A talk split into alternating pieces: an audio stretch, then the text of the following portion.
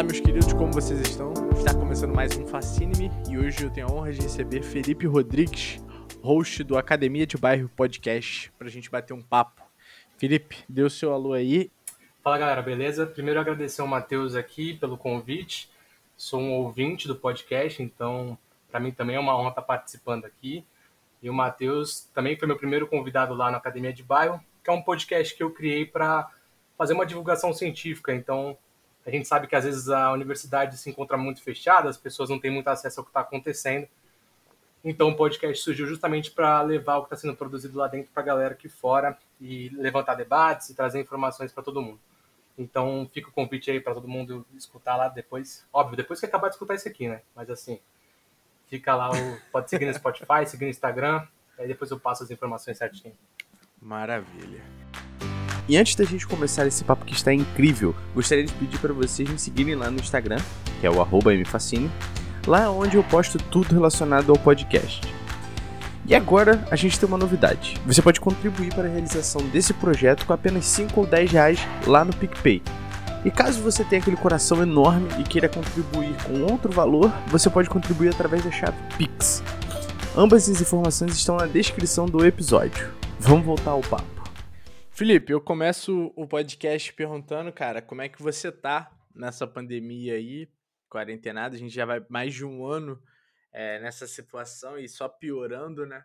É, cara, é complicado falar disso, né? Porque eu acho que a gente não pode dizer que tá bem é, tomando consideração de todo o contexto do Brasil, né? Muita morte, muita morte acontecendo, muita coisa triste, muita notícia triste, muitas perdas. É, mas eu acho que a gente pode ponderar algumas coisas, né? É, eu tive altos e baixos durante essa pandemia, né? Tive momentos onde eu fiquei bem mais recluso, tive alguns problemas, né? É, acho que todo mundo passou por algum problema psicológico assim, e eu ter, eu ter voltado para terapia no começo do ano foi uma coisa que me ajudou muito. É, tive a perda do meu avô, que era uma coisa que infelizmente a gente já estava esperando por questão da idade, ele já tinha muitos problemas de saúde também, e a pandemia chegou para infelizmente é, fazer com que ele descansasse, né? Então, foi. Foi por conta do Covid, mas meu avô ele já estava, já vivia de cama praticamente há, há os últimos 10 anos da vida dele já. Então, não foi um baque tão grande assim, né? Claro que é triste, como sempre, mas é, é mais por isso mesmo. Então, eu acho que eu, no geral, eu, eu tô num momento melhor, assim, da minha cabeça mesmo, né? Eu comigo mesmo. É, mas eu acho que o contexto do Brasil em si ainda é muito triste, né? Então, é por isso aí. Boa, boa, Felipe. É, é o cenário que todo mundo hoje vive, né, cara? Você fica até feliz com é, poucos momentos, mas até nesses momentos a gente acaba sempre lembrando da, das outras situações. E Felipe, como é que foi a tua infância, cara? Você é de Santos, mais especificamente São Vicente ali, né? Como é que foi crescer em São Vicente, no litoral Isso. paulista? Isso é até engraçado, porque como eu, né, eu fui, conheci o Matheus em Juiz de Fora, né, para dar contexto para a galera que está escutando, e eu fui fazer faculdade em Juiz de Fora, e eu, eu falo para todo mundo que eu sou de Santos, porque é mais fácil as pessoas conhecerem Santos por conta de ser uma cidade mais conhecida, por conta do time de futebol e tudo mais. Quando falo São Vicente, as pessoas podem até, alguns podem conhecer, mas outros não. Então, eu, eu nasci em Santos, mas moro em São Vicente a minha vida toda é que São Vicente e Santos são cidades muito próximas, então você às vezes estuda em Santos, mora em São Vicente, ou vice-versa, vai fazer, vai para médico em Santos, trabalha em Santos, é muito próximo assim uma cidade da outra, né? Praticamente continuação uma da outra. E cara, minha infância foi sempre muito tranquila assim, né? Tipo, é, como é que eu posso dizer? Tem alguns destaques assim, algumas histórias engraçadas e tudo mais, mas sempre fui um menino muito tranquilo. Era difícil arrumar problema para meus pais assim. É, não tenho muita uma coisa nossa surpreendente para falar assim, mas acho que eu tive meus momentos ali e aqui e que foram levando até onde a gente chegou hoje aqui, né? Pode crer, pode crer. Esse é filho único, né, Felipe? Isso. Como é que como é que é ser filho único? Eu não tenho essa experiência. Como é que é para você ser filho único? Os prós e os contras, vamos dizer assim. Cara, os prós, acho que assim, meus pais eles fizeram meio que um planejamento assim. É, a partir do momento que eles, né, minha mãe engravidou, eles entenderam que ter um filho seria o suficiente para eles conseguirem dar as condições de vida que eu tive. Então, uhum. se tivesse um outro filho, outra filha, já talvez teria que dividir as coisas, então, né, já começa, você deve saber mais que eu isso, então assim, sim, sim. você já divide brinquedos, divide comida, divide um monte de coisa. Então, meus pais tiveram esse entendimento e eles falaram: "Ah, a gente vai ter só um filho e é isso, e vamos dar o que a gente puder de melhor para ele". E cara, você, acho que os, o pro é muito nisso assim, né? Você ter um, um apoio muito grande dos seus pais, né? Óbvio que cada família difere, difere de uma outra, mas estou falando da minha experiência Sim. O contra é que acho que eu sempre tive quis ter um irmão, assim. Acho que o irmão ele é uma coisa que para mim faz falta, né? Eu sou uma pessoa um pouco carente, assim, então. Às vezes até para né, na época de infância para brincar, hoje em dia até para falar assuntos mais sérios e tudo mais. Eu fico pensando, às vezes eu tenho essas reflexões assim, como seria minha vida se eu tivesse um irmão e minha mãe brinca também que eu que eu pedi irmão quando eu era mais novo e tudo mais. Mas, sei lá, acho que eu tô de boa, assim. Entendo que se talvez tivesse tido um outro irmão, não, não estaria aqui hoje, né? Que isso? Hum, tu não é morrer, cara. Não, não morrer, mas tô falando. eu acredito lugar. muito no efeito borboleta, entendeu? Então acho Entendi. que se você mexe lá atrás, já altera tudo, entendeu? Claro, claro. É muito claro. nesse sentido que eu quis dizer. Cara, e a gente trocando ideia já é, há um tempo e tal, que é uma, uma coisa que eu queria saber.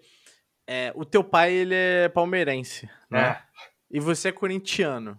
É. Por que? Como é que foi isso? Porque geralmente é uma tradição passada de pai para filho.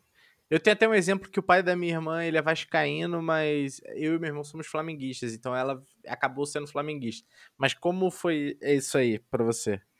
Eu acho que toda a família tem essa disputa, né? O filho já nasce, já começa a usar roupinha e tudo mais. Sim. Eu tenho foto criança com camisa do Palmeiras, então nunca pode dizer que eu nunca vesti a camisa do Palmeiras. Já fui em jogo do Palmeiras com meu pai e com meu avô quando era criança. É que eu nunca fui uma criança muito aficionada por futebol, né? É, meu, meu interesse pelo futebol ele foi nascer muito mais tarde, né?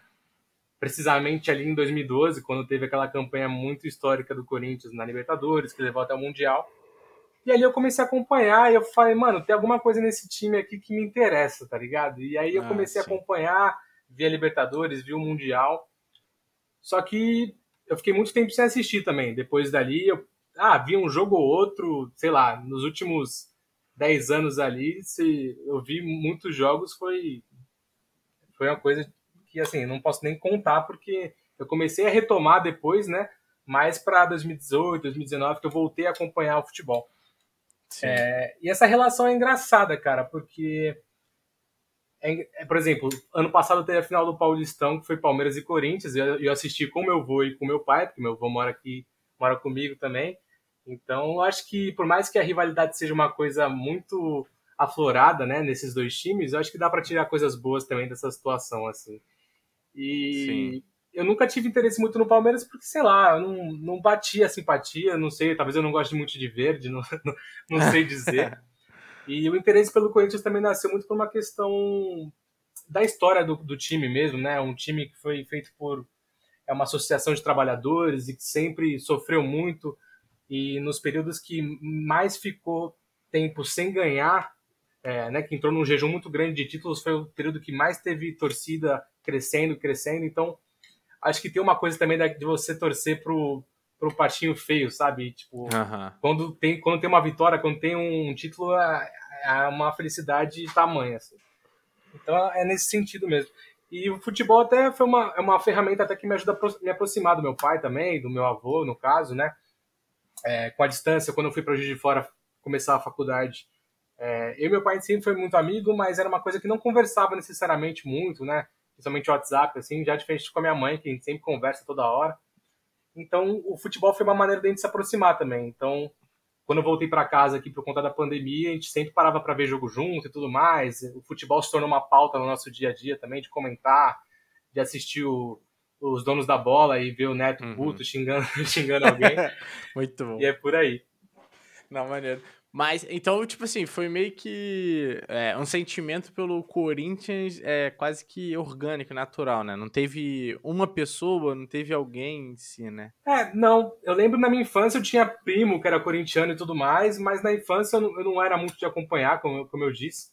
Foi nascer um pouco mais depois, assim, então foi totalmente natural, assim.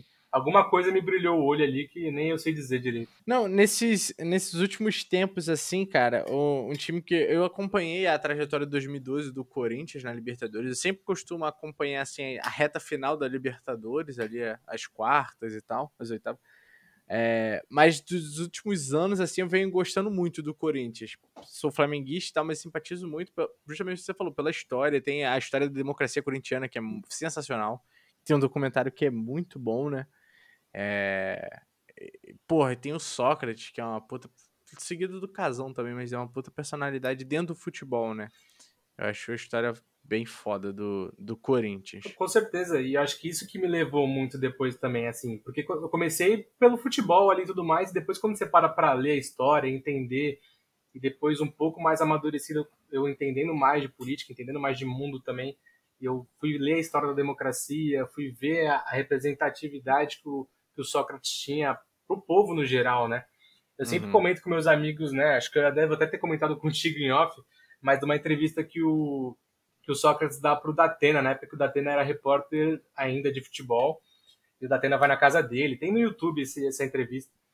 E aí ele entra lá na casa do, do Sócrates, Sócrates ouvindo música no vinil, assim e tal. Aí ele pergunta, pô, e aí, como é que tá essa vida de jogador, né? Ganhando bem e tudo mais? Ele é, tô ganhando bem, bem até demais para um país onde o trabalhador recebe o que recebe, né? Então, assim, o cara já dava várias, várias criticadas, assim, né? Sempre tava Sim. do lado do povo, tem o gesto dele com o punho comemorando o gol, que foi sensacional, inclusive uma das cenas mais bonitas é, que eu já vi, assim, do Corinthians foi quando, no dia que ele faleceu, que o Corinthians jogou, e todo, toda a torcida e todos os jogadores fizeram um minuto de silêncio com o punho levantado. Eu, eu, quando eu fui pegar meu diploma no Teatro Central, eu fiz isso. Aí, tá vendo? Virou, eu levantei... virou um símbolo, tá ligado? E... homenagem ao Sócrates. Mesmo, é, assim, mano. No contexto Sócrates. E, e, eu acho muito da hora, assim, conforme você vai, vai lendo, lendo essas histórias, né? É, acho que tem muita coisa da cultura também no futebol que é, que é muito interessante, assim, às vezes acaba passando despercebido, né? Momentos assim como esse servem para levantar é, essa bola, assim, né? Não, com certeza, cara, com certeza. E, cara, eu te perguntei até como é que foi sua infância.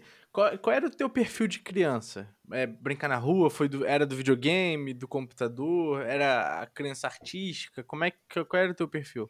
Cara, acho que de tudo um pouco, assim. Depende do contexto, né? Tipo, eu na escola era uma criança comum, assim, tinha meus amigos, brincava, levava brinquedo e tudo mais, né? aquelas coisas. É, mas por morar em prédio assim, você acaba tendo menos contato com a rua, né? É, às vezes também pela, pela parte da cidade que, que você mora, que é talvez seja mais movimentada, então não é, não é tão seguro botar as crianças para rua e tudo mais. Uhum. Mas a casa que eu moro hoje sempre foi a casa da minha avó, né? A gente passou por uma reforma aqui e tudo mais. Mas finais de semana eu sempre vinha para cá e eu tinha amigos da rua aqui, né? Hoje em dia a gente não se fala mais, mas amigos que a gente jogava bola, né? Mas vocês não se falam que se brigaram? Não, foi perdendo contato, né? Ah, tá. Coisa da vida mesmo.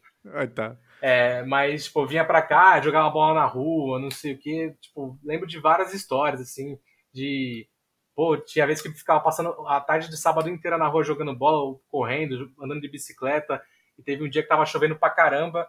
E numa das esquinas aqui tem, tipo, um vão, um vão muito grande e alagou, e a gente, e eu e os, a criançada se jogando na água, assim, como se Caramba. fosse, sei lá, piscina, tá ligado? Uhum. E as vozes, as mães tudo malucas, sai disso, não sei o que, brigando. Muitas histórias assim.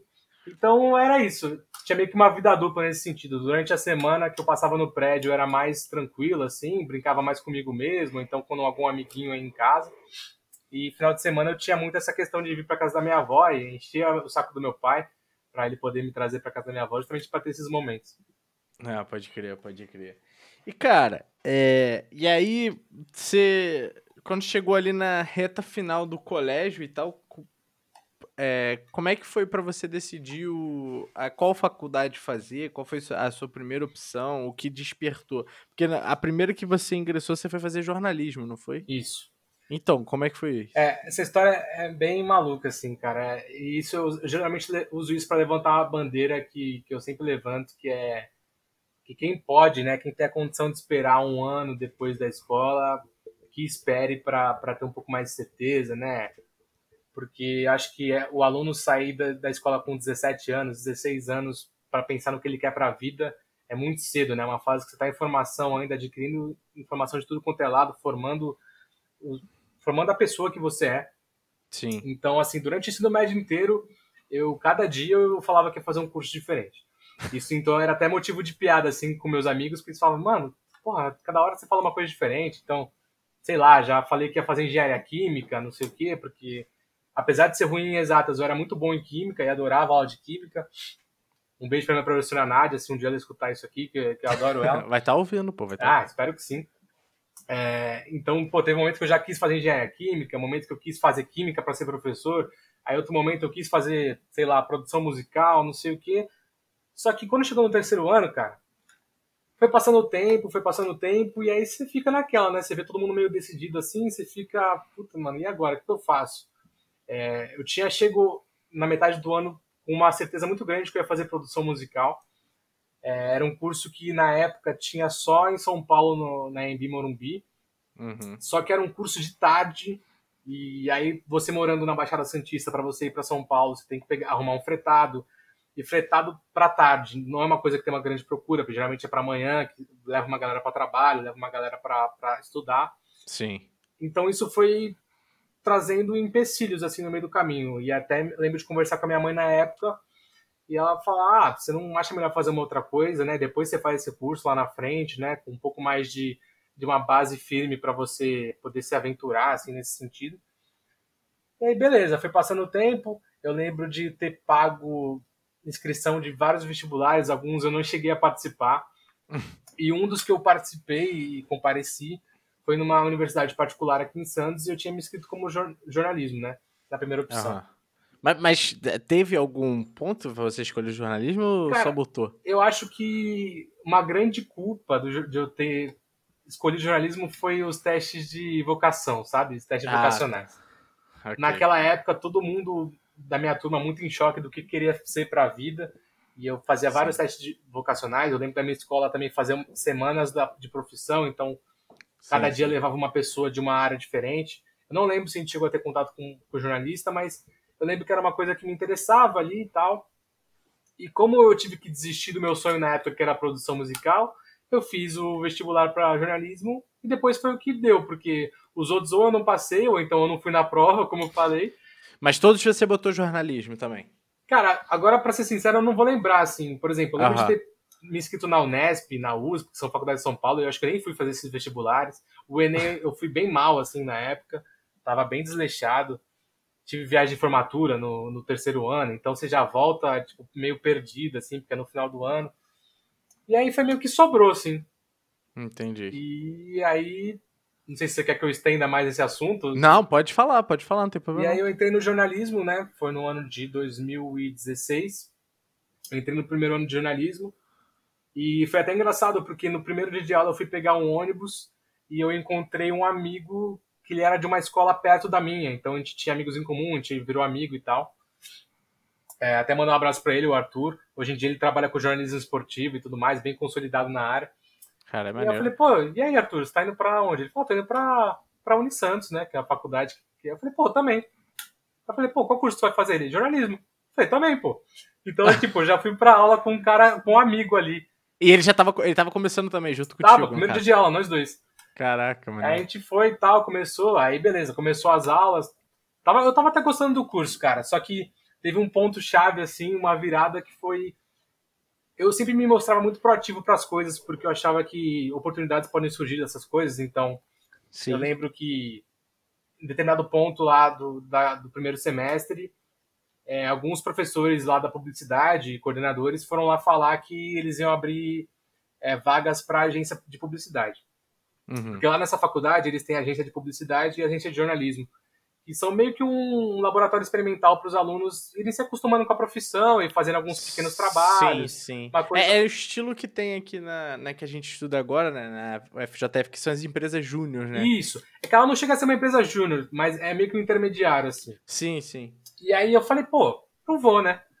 Não tô fazendo nada em casa, ia ficar em casa dormindo, ou sei lá, jogando, ou vendo televisão. Aí eu comentei com a minha mãe, eu falei, ah, vou começar aí. Aí comecei a frequentar, e assim, você chega lá, é, só aluno de publicidade na sua grande maioria, tinha um ou outro de jornalismo.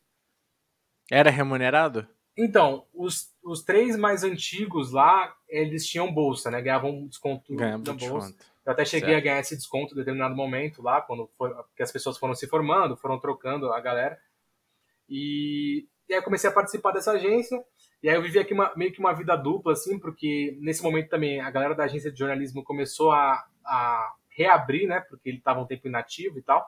Então eu ia, sei lá, um dia assim, um dia na de, de publicidade, outro dia na de jornalismo. E aí eu ia, ia tendo isso. E aí quando chegou no meio do ano de 2016, eu tava muito tendendo aí pro, pra publicidade. Porque eu tava gostando, né, de ir lá na agência e tava gostando de mexer com Photoshop, não sei o que, design, pô, legal. E aí eu cheguei com meus pais, conversei, falei, ah, eu quero trocar de curso. É, vou trocar de curso dentro da própria universidade mesmo, então, né, é, tem que fazer uns esquemas burocráticos lá. Aham. E, aí eu troquei. É uma coisa que hoje eu me arrependo um pouco, mas é aquilo que eu falei, né? É feito borboleta. Então acho que se não, se não tivesse passado por isso, não teria chegado aqui. E aí eu comecei minha história na, na publicidade ali. Então comecei a fazer, a frequentar. Aí eu tive que fazer as matérias atrasadas do primeiro semestre que eu perdi. Então tinha uma época que eu ficava de dia até de noite na, na faculdade. Que de dia eu fazia as matérias atrasadas, de tarde eu ficava na agência, de noite eu tinha minhas aulas normais. Entendi. Mas quanto, quanto tempo você ficou na de jornalismo? Eu fiquei um semestre. Um semestre só. Ah, então Fiquei tranquilo, seis dava pra correr. E aí, corri atrás disso tudo e tal, e fui, fui ficando, fui ficando. Aí nesse. Foi, fui, fui melhorando com o designer, não sei o quê, fui, fui atribuindo mais, mais qualidade ao meu trabalho e tal, fui gostando. Só que ao mesmo tempo também consegui, começou a surgir dentro de mim uma, uma agonia muito grande que eu já não estava gostando muito da área em si, porque a área tem muitos problemas, a área de publicidade. Eu lembro perfeitamente de uma aula que a gente tinha no segundo ano do curso, que era uma aula meio de laboratório, assim. Então o professor ele passava problemáticas e a gente tinha que desenvolver, fazendo peças publicitárias e tudo mais. Aham. E numa dessas era uma era uma era um trabalho fictício, né? Vou deixar bem claro aqui antes que eu receba processo, mas era um trabalho fictício onde o dono do Pão de Açúcar, que eu até esqueci o nome dele agora, Não tinha sei. sido acusado de assédio sexual por uma funcionária do, do grupo Pão de Açúcar. E a gente, como grupo de mídia, tinha que resolver essa questão, então fazer uma campanha meio que passando um pano ali para a situação. Fica claro que era ficção, era É, ficção, um não era verdade. do professor. E aí eu lembro claramente, assim, pô, reunir os grupos lá, também fiz, a- fiz o meu, meu trabalho. E numa das apresentações, um, dos, um menino lá chegou e falou, professor, ó, antes de apresentar, eu queria deixar muito claro que se eu fosse um funcionário de uma agência de publicidade e um tipo de problema desse chegasse para mim, eu acho que eu não faria. Eu não aceitaria esse tipo de trabalho, né? Por se envolver com uma coisa muito delicada e na, na situação, eu acho que estava, né, na situação fictícia, eu acho que estava comprovado que aquilo tinha de fato acontecido. Então, opa. então foi um problema, assim, né? O menino levantou isso e foi bem nobre da parte dele. É, eu sofri meio que calado com esse dilema interno, assim. É, e aí o professor falou, olha, acho muito nobre da sua, da sua atitude falar isso e tudo mais, só que assim, dentro da área da publicidade, você pode até fazer uma publicidade clean, né? Tipo, que não vai pegar problemas como esse, só que, infelizmente, o mercado ele não é tão aberto a esse tipo de coisa. Então, a, a parte maior do, do, do mercado, você vai ter que trabalhar para um monte de empresas, que às vezes você vai ter que passar pano, sim, para alguma situação ou outra, né? E aí, esse dia eu lembro que foi muito marcante, assim, porque foi bem na época que eu comecei a ficar muito mal e muito agoniado com essa, com essa situação. Porque eu me via na publicidade meio que assim, tipo. Eu vi umas, umas, uns debates muito fúteis, assim, na minha, no meu ponto de vista. É, foi uma época também que eu comecei a mudar de opinião política muito rápido, assim, comecei a ter contato com outras coisas. E eu ficava, caraca, cara, tipo, me sinto muito uma marionete, assim, fazendo o que eu tô fazendo Uhum. aqui, sabe? Tipo, eu tô meio que jogando meus valores fora para poder trabalhar. E na época eu não tava nem trabalhando ainda e tudo mais, tava só fazendo esse estágio aí. Só que foi uma coisa que foi me correndo por, por dentro, assim, por muito tempo. E na época eu procurei ajuda psicológica, comecei a frequentar terapia, porque, pô, tinha dias que eu ficava chorando, né, e não conseguia, tipo, resolver esse, essa angústia dentro de mim. Sim. E aí foi quando eu conversando com a minha terapeuta, a gente chegou num consenso de que realmente a área não era o que eu queria. E, e aí no ano de 2018, no começo de 2018, eu fui lá nas férias de janeiro, fui lá na universidade e fui cancelar minha matrícula e tudo mais, depois de uma conversa muito grande com, com a minha mãe. Inclusive isso deu até um certo problema em casa, porque Meu pai, com certa razão, ficou muito bravo, porque era uma faculdade particular e tinha investido dois anos ali de mensalidade, que praticamente, né, teoricamente, tinha ido para o lixo. Então, foi uma, foi uma coisa bem complicada, assim, né, de, de lidar em casa. Mas minha mãe me apoiou, como sempre. E depois eu também me resolvi com meu pai, tá tudo bem hoje em dia. Mas na época foi uma coisa muito. Uma, um problema muito grande, assim. Sim. E aí, Isso aí foi por que ano, Felipe? Foi 2018, foi em janeiro de 2018, 2018. que eu tomei essa decisão. Ok. E aí eu falei, cara, e agora, né? E aí agora eu. Naquela época eu falei, olha, eu não vou ficar me mantendo também totalmente às custas do meu, do meu pai, porque. dos meus pais, no caso, porque aquela fala do meu pai bateu muito em mim, assim, e eu fiquei me sentindo com certa culpa, né? De falar, porra, tô gastando um investimento aqui e tudo mais. E eu comecei a fazer frila numa hamburgueria em Santos, né? Que o Matheus sabe quem é, ele é muito fã, inclusive, e tudo mais. Não, se quiser pode falar. É, eu queria trazer é a Seven Kings, né? Não sei se os ouvintes aí vão reconhecer, que é um dos sócios lá, é o Tucano, um abraço para ele também, se ele escutar isso aqui um dia. É, e ele foi meu professor, inclusive, na faculdade de publicidade, então eu tinha o contato dele e um dos funcionários dele era meu colega da faculdade, que era uns anos mais velho, mas eu conheci na faculdade. E aí surgiu uma oportunidade um dia para trabalhar lá como freelancer, né? Como garçom freelancer e tudo mais. Precisava de uma mãozinha a mais lá. E eu comecei a, a ir. Aí fui indo de vez em quando, aumentando cada vez mais. E até que chegou uma certa regularidade. Eu ia toda semana trabalhar lá, mesmo não na época só fazendo freela. E é também uma época que tinha recém-aberto também, né? É, então, tinha aberto no final de 2017. Bem, então, popular, peguei né? bem no começo, assim. E aí, nesse mesmo ano, eu falei, olha, eu vou fazer cursinho. Então, eu fui numa escola aqui em Santos, fiz a prova de bolsa, né? E, e me matriculei, peguei um certo desconto lá. E eu falei, ah, então esse ano vai ser isso. Esse ano eu vou trabalhar, vou estudar, para ano que vem eu tentar uma faculdade pública, né? Que vai ser um gasto bem menor, por mais que tenha moradia e tudo mais nem se compara com a mensalidade do que eu pagava na época da, da, da faculdade. Sim, sim. E aí fui estudando, fui trabalhando, em determinado ponto eu consegui a carteira assinada na hamburgueria, e aí isso ajudou muito pela independência financeira, eu controlava todos os meus gastos e tudo mais, não dependia mais dos meus pais para nada financeiramente assim. Só que foi muito cansativo ao mesmo tempo. Sempre quando eu falo pra galera assim que me conhece, eu falo que 2018 foi um ano muito desgraçado da minha vida por conta disso. Eu tinha uma rotina de acordar 6 horas, 7 horas da manhã para ir para aula. Tinha aula até uma hora da tarde no cursinho. Chegava em casa, almoçava.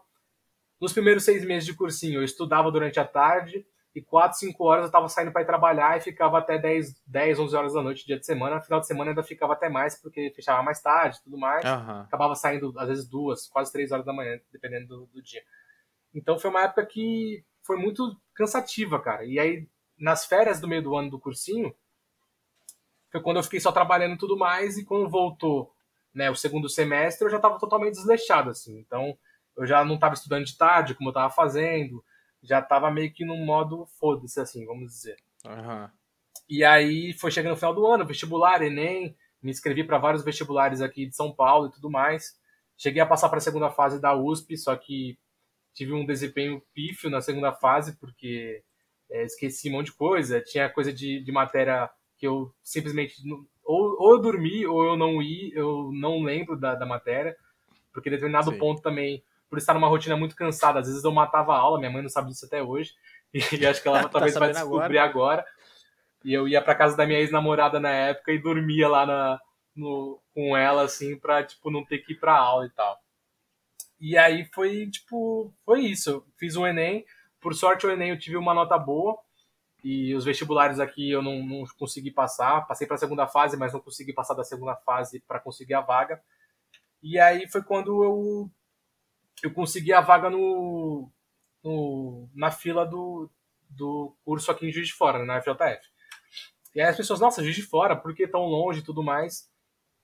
Juiz de Fora para mim foi uma escolha de ter dois amigos que, mora, que moram na cidade, então, para mim, se eu tivesse alguma certa dificuldade na época, eu ia ter eles ali para me amparar, para me ajudar com alguma questão. Eu não sim. ia estar totalmente no escuro nesse quesito. Sim, sim. E também para sair um pouco da, da zona de conforto, assim, porque acho que uma reclamação que muita gente que tem aqui de Santos, da Baixada Santista, é que é muito fechado na casinha, então não tem muito horizonte para expandir, assim, para você é, trabalho, né? Questão de você. Até diárias mesmo, assim, é meio complicado. Então eu falei, pô, eu vou para um lugar longe, tentar começar uma vida nova do zero e tudo mais, conhecer gente nova e tudo mais. E foi com esse intuito que eu fui para Juiz de Fora e estamos aí, né, desde então. Boa. E, e por que. Eu vou voltar depois no assunto da Seven Kings, mas e por que ciências humanas? Você botou ciências humanas? Cara, muito pela questão, acho que política, assim, que eu, que eu passei a mudar minha cabeça, né? Como, como eu falei, que foi quando eu tive o contraste com a publicidade ali, com a aplicação, com a área. Eu comecei a me encontrar muito né, na área das ciências humanas. Na época foi até uma dúvida é, entre história ou ciências sociais, tanto uhum. que para a USP eu cheguei a prestar como história. Sim. É, e eu estava nessas duas áreas. E, e, eu sempre tenho com o intuito de ser professor, de trabalhar na licenciatura, porque eu acho que hoje, né, nesse determinado momento da minha vida, a licenciatura é o que me dá meio que a razão para viver, porque eu acho que o professor ele tem a capacidade de mudar a vida de várias pessoas, seja uhum. pela, pelo que ele está ensinando ali, seja por uma vivência que ele pode compartilhar com o aluno, seja pelo lado mais empático de conversar, de ver que o aluno está mal. Então, eu tenho uma professora que, que foi minha professora de geografia na escola e hoje em dia a gente é muito amigo, né? A gente virou amigo depois e ela me conta vários casos desses, assim, que às vezes você percebe como o aluno está tá meio mal, você percebe que tem uma coisa dentro de casa que às vezes pode estar errado. Então, é, eu por ter esse lado muito humanitário, assim, eu acho que o professor ele tem um papel muito grande na sociedade, assim, de, de você poder fazer uma mudança prática na vida de pessoas. Então, eu entrei já no curso, né? No caso aqui na UFJF, ele é dividido em dois ciclos, né? Então, eu ainda estou passando pelo primeiro para depois entrar para ciências sociais de fato. Mas eu já entrei com esse, com esse intuito, assim, com essa questão de, mano, eu quero ser professor e é isso, eu vou correr atrás disso. Pode crer, pode crer, cara. Não, e eu queria voltar na, na Seven Kings, mas só para Como é que era a, trabalhar lá à noite e tal? É, você já era. Você já era. Já, você se conhecia, mas. É, se conhecia, você já era fã do Tucano antes? Então, isso é engraçado, porque quando eu, na faculdade, né? Ele era professor na faculdade e tudo mais. E eu lembro que no dia da apresentação, no primeiro dia de aula, lá em 2017, ele apareceu para dar as caras e eu falei, caralho, eu conheço esse cara de algum lugar. E aí era do vídeo do Jovem Nerd, que eles foram numa corrida lá em homenagem ao Ayrton Senna, que tem aquela fala do sempre fui fã, não sei o quê. Eu não uhum. era fã necessariamente diretamente dele, mas eu já conhecia ele. E aí eu tipo, é, na agência que eu participava de publicidade, ele era um dos responsáveis, né? Ele era um dos, dos, diretores da agência, então a gente tinha contato direto, diretamente com ele, a gente acabou criando uma certa amizade ali e tudo mais. E, e foi isso, assim. E aí depois, quando ele abriu, decidiu abrir a hamburgueria, é, eu, eu, acompanhei meio que pelo backstage, assim, toda essa, essa questão, né? Toda a decisão dele de, de sair da faculdade, né? Por um tempo, né? Ele tinha outras funções além de ser professor na época. Sim. E, e aí acompanhei o crescimento da, da, da, da hamburgueria. E até engraçado que eu já até mostrei para vocês, mas é um fato curioso que eu apareço no vídeo lá na Ana Maria Braga, prestando apoio. Do, do, no concurso do melhor hambúrguer né, do Brasil, que, que ele, ele é finalista. E finalista aí, e vencedor, né? isso. né? E vencedor. E aí pediram para pro, os conhecidos mandarem vídeos, e a gente foi gravar um vídeo até onde hoje é a hamburgueria lá, com, com sócios, com os amigos da família. Então foi, foi assim que a gente estabeleceu a conexão. Maneiro. E, e como é que é trabalhar num ambiente, cara, que vai muita gente conhecida? Muita gente que você é fã, ou às vezes situações engraçadas com as pessoas, ou às vezes até quebra de expectativa também. Endeusa a pessoa e depois chega lá, a pessoa é puta pau no cu. É, Como é que é isso? É, eu posso até citar situações mais no off aqui que eu não vou expor ninguém, entendeu? Mas eu acho que. Mas você pode contar o. Não, posso, posso. Contar vou contar santo. várias okay. situações aqui que eu acho que eu tive um enriquecimento pessoal muito grande nessa época. É, trabalhar com atendimento, cara, trabalhar com pessoas é uma experiência única na vida e geralmente quem passa odeia porque é muito complicado. A hamburgueria era muito famosa, hoje em dia é muito famosa, tanto que abriu, é, eles fazem delivery em São Paulo e tudo mais, Sim. vende hambúrguer pra caramba. E por ser a novidade e tudo mais, vinha muita gente de fora, cara. Vinha muita gente de outras cidades, vinha gente de outros estados. Pô, lembro de vir gente do Maranhão para vir experimentar, galera passando de carro na frente, esperando abrir, assim, povo ansioso. Pegava final de semana lá, tinha fila de 30 mesas de espera, assim, é, de gente querendo conhecer, de comer. E era muito louco porque, assim, a pessoa, quando ela vai lá e ela é fã e ela quer conhecer, ela é muito simpática, tá ligado? Ela, tipo, Sim. parece que ela tá realizando um sonho ali da vida dela, de conhecer o ídolo, de, de, de prestigiar o ídolo ali. E já as pessoas de Santos, cara, já as pessoas de Santos é, nativas que não conhecem ou não necessariamente conhecem quem é o Tucano e quem, como é, pela, por que a hamburgueria é famosa, são pessoas que, assim, têm um comportamento totalmente desrespeitoso, assim. Então, já, frequ... já tive várias situações é, desagradáveis com clientes, assim. Pô, tinha gente que ia lá, lembro de alguns casos específicos, uma vez uma mesa grande que a mulher pediu um, um hambúrguer de lá, e a gente sempre deixa as recomendações de cerveja artesanais que combinam com aquele hambúrguer. Então, ah, você tem né? pimenta, você pode ir para uma cerveja tal, não sei o quê. E a moça pediu o hambúrguer e, o, e, o e a cerveja que ia, é, harmonizava com esse hambúrguer era uma cerveja escura, né? Stout, uhum. porter. E a moça pediu e não gostou da cerveja, porque é uma cerveja mais forte mesmo, né? Todo, assim, não é todo mundo que gosta logo de cara. É, e ela não quis pagar. Ela tomou, tipo assim, ela tomou um gole, tava praticamente cheio. Ela não quis pagar. Uhum. E aí foi uma confusão, assim, né? Confusão, né? De bate-boca, assim, ela, não, não vou pagar e tudo mais, não sei o quê. É, e aí, no final das contas, acho que ela não pagou. Não, não, lembro qual foi a solução da época, assim, mas tem gente que muito quer dar carteirada, assim, sabe? Que quer, que quer falar alguma coisa. Teve uma situação muito específica também com, com um cara lá que ele chegou e ele tinha pedido chopp, tava ele o filho dele tomando chopp. E ele falou: ah, vem mais uma rodada de chopp. Eu fui pegar o chopp pra ele. Só que o barril acabou, cara, no meio do copo, assim. Aí a gente passou na frente dele, cara, com o barril de chopp trocando, assim. Ele viu claramente que a gente estava trocando o barril. E nesse meio tempo chegou o hambúrguer deles na mesa. E aí, quando eu fui levar o chopp pra eles, o cara fez um puta escândalo. Tipo assim, ah, porque eu pedi o um negócio, não sei o quê, e você só me traz agora e não sei o que, não sei o que lá, mó demora, tô comendo meu lanche aqui, queria estar tomando a cerveja e não, não tem mais cerveja, você demorou muito tempo para me trazer, porque nesse meio tempo eu acho que deu, deu para servir um copo, então eu levei um copo, um copo e o outro copo eu levei depois com o barril já, uhum. já engatado, trocado. E aí o cara começou a fazer mó escarcel assim lá dentro, tipo, falando, não, que, que que é isso? E, e foi super desrespeitoso, assim, a, o filho e a esposa ficaram totalmente constrangidos. Depois ele ainda foi no caixa querer dar uma carteirada, nossa. É falar, nossa, tá vendo? Porque isso aqui já foi mais cheio, não sei o que, já foi melhor. E assim, era uma terça-feira à noite, num dia que tava chovendo, então assim, tava cheio pra uma terça-feira, saca? Sim. Então eu já tive muitas situações desgostosas nesse sentido, mas também tive muitas é, situações muito boas. Eu lembro de um final de semana que foi um casal de São Paulo lá, e o cara me deu o número dele, cara, porque eu ficava trocando ideia com ele ali, o cliente tal, um cara super simpático, ele falou, mano, você gosta de hambúrguer e tal também? É, quando vocês forem para São Paulo, é, na época eu e minha ex, minha ex também fazia, um, fazia freelance lá. Falou, pô, quando vocês forem para São Paulo, me dá um toque. Se vocês quiserem companhia para comer um hambúrguer e tal, não sei o que. Acabou que a gente perdeu o ah, contato do cara, infelizmente.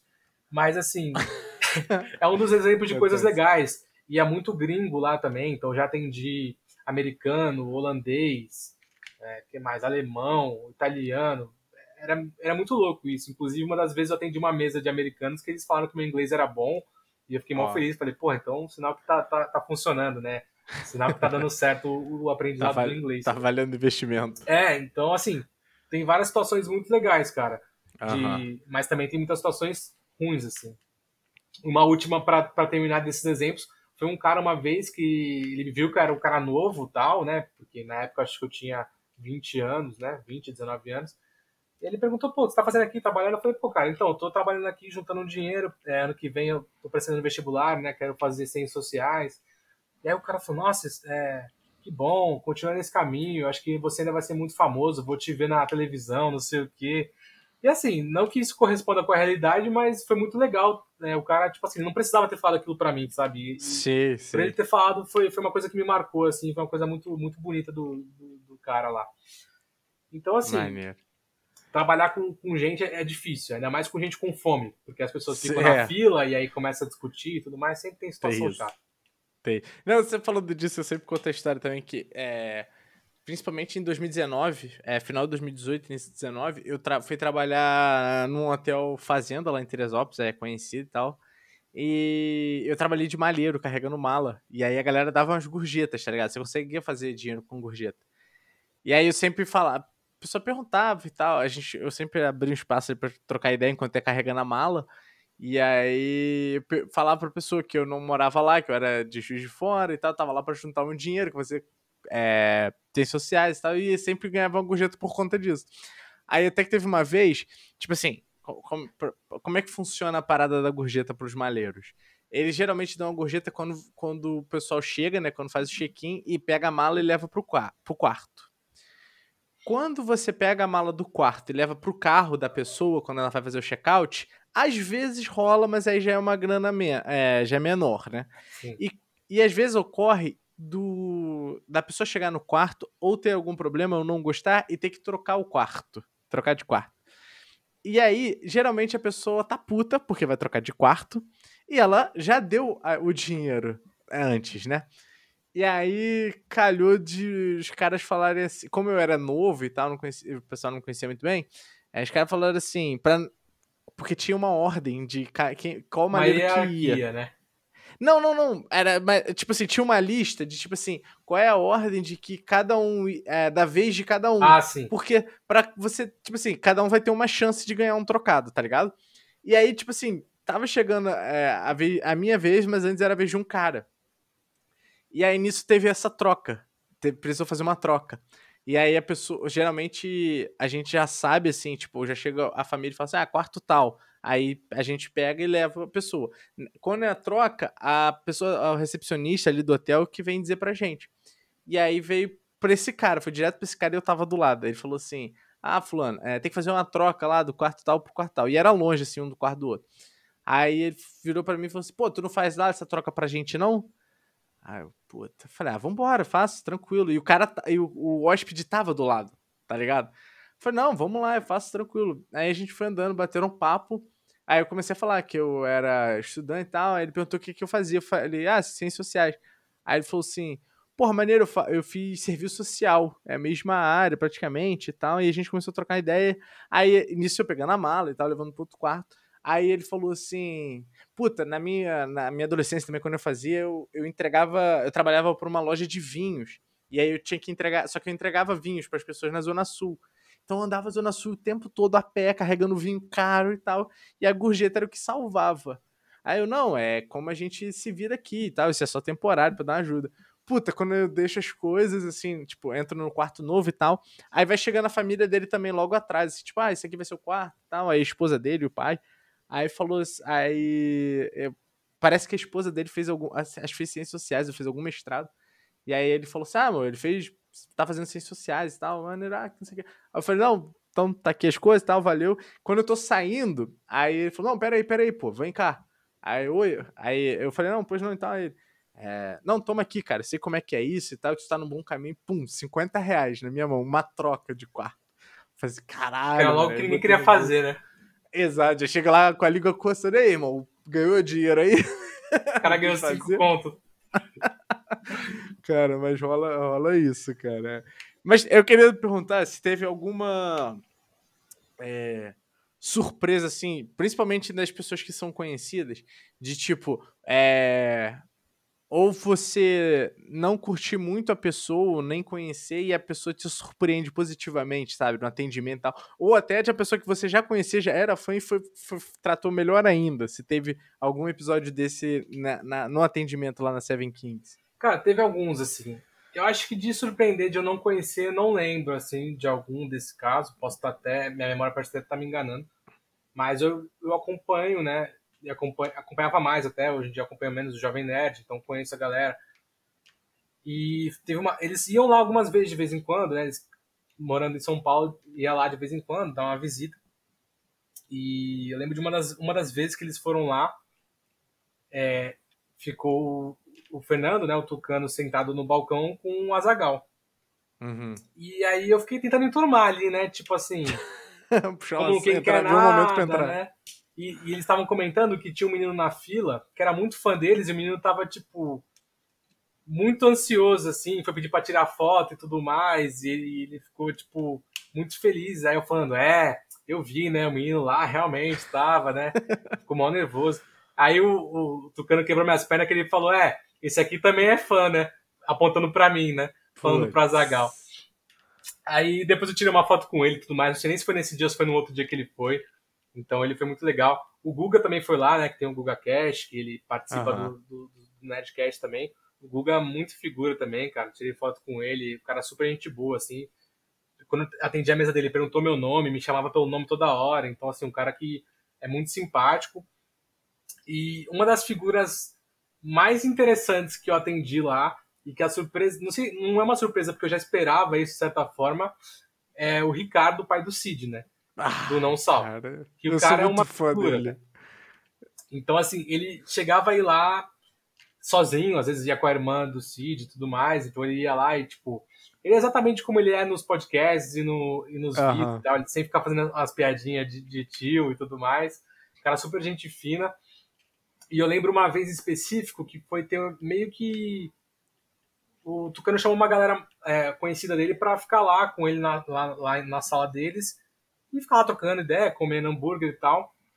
Eu lembro que o Cid foi com o pai e o Cid tinha até feito aquele cabelo blindado, lembra? Que ficou famoso na época, ele apareceu lá com blindado e tal.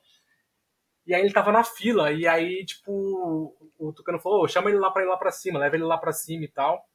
E aí eu cheguei, foi, foi, até engraçado, porque eu cheguei, atravessei ah, assim. Ah, ele, ele, o Tucano falou para você chamar o Cid. Isso, pra levar ele lá ah, pra tá. sala deles lá em cima. Tipo, ah, vai buscar okay. o Cid lá. Aí eu saí assim, né? Fui, fui pra fora do, hambúrguer ele tava lá na, na, calçada. Eu falei, Cid. E aí o Cid já veio me abraçando como se eu fosse pedir foto, tá ligado? Ah, mano. Aí, tipo assim, não, não tô zoando, cara. É que foi engraçado, tá ligado? Aí ele fala, fala, não sei o que, todo feliz. Assim, eu falei, então, o Tucano pediu lá pra te levar lá pra cima, levar vocês lá tal, não sei o quê. Aí levei ele lá pra cima e tudo mais. Eu não cheguei a tirar foto com ele nesse dia. Uhum. Também era um sábado, se eu não me engano, então o dia é muito, muito corrido, não dá pra ficar parando assim toda hora. Mas eu levei eles lá e aí eu fiquei. É, como ele levou uma galera lá pra cima, tinha até mais gente, assim, eu posso estar até esquecendo que eu, lembro que tinha gente também conhecida da internet. E então eu fiquei responsável por pegar os pedidos da galera lá em cima e, e fazer isso tudo. E aí peguei várias cenas do, do seu Ricardo falando várias, várias piadinhas engraçadas e tudo mais.